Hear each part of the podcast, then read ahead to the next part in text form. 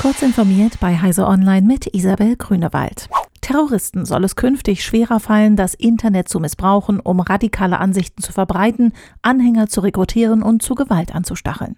Der EU-Ministerrat hat den Entwurf für eine Verordnung befürwortet, wonach Betreiber von Online-Plattformen künftig terroristische Inhalte auf Anordnung beliebiger Behörden aus einem Mitgliedstaat binnen einer Stunde löschen müssen.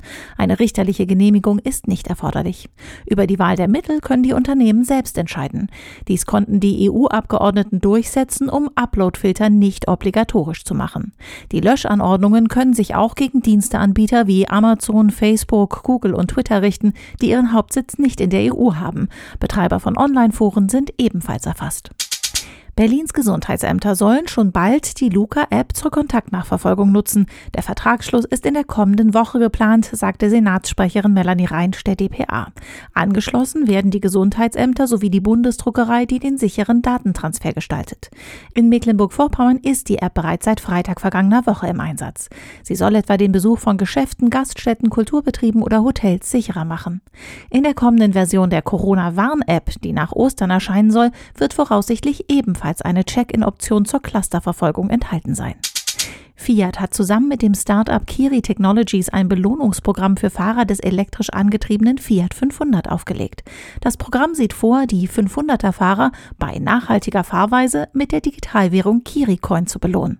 KiriCoin können dann im Kiri Marketplace gegen Sachwerte eingetauscht werden, wie Stellantis, die Holding hinter dem Autohersteller, mitteilte. Die ökologischsten Fahrer erhalten zusätzlich Gutscheine. Der Raketenantrieb des Space Launch System ist im Rahmen der Vorbereitungen für die Artemis 1 Mondmission der NASA erneut getestet worden und jetzt erfolgreich.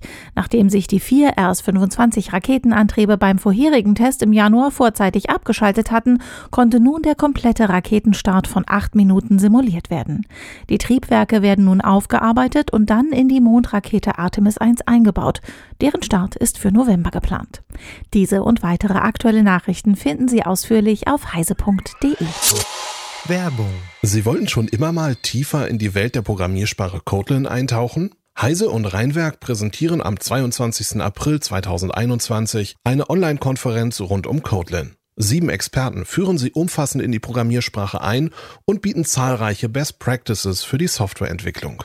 Tauschen Sie sich im Live-Chat mit den Profis aus, stellen Sie Ihre Fragen und machen Sie sich fit für den Einsatz von Kotlin für Ihre Unternehmensanwendungen. Weitere Details und Tickets finden Sie unter www.rheinwerk-karkon.de slash warmup.